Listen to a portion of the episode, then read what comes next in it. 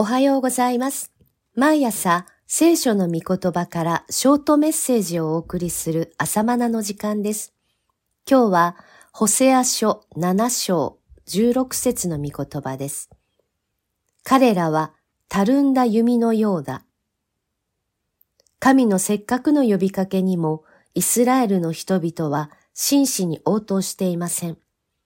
神を知ることも大切だけど、毎日の仕事のこともありますからと、土地を買ったので行ってみなければなりません。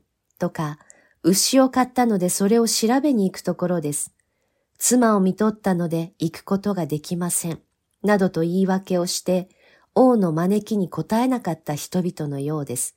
ルカによる福音書14章15節から20節それをホセアは火にかけて返さない歌詞だと指摘しました。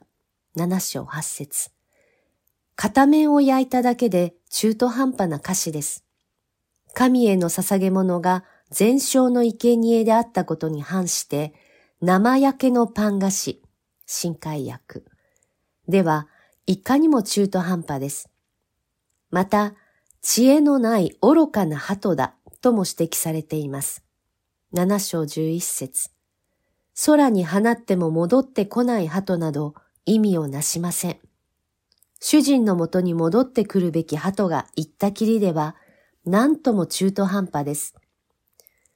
私たちは世に使わされますが、必ず主イエスのもとに戻ってくるものです。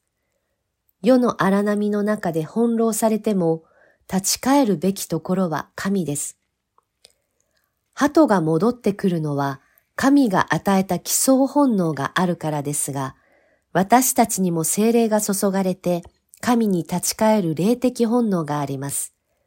そうでなければ、知恵のない愚かな鳩と呼ばれてしまいます。さらに、冒頭の聖句のように、たるんだ弓のようだとも指摘されています。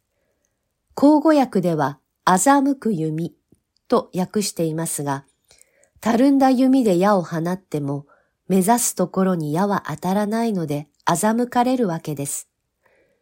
神を知る、神を愛する、神のみを礼拝する。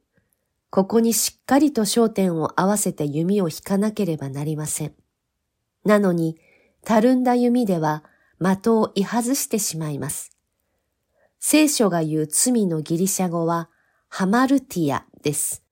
それは、的を居外すという本来の意味です。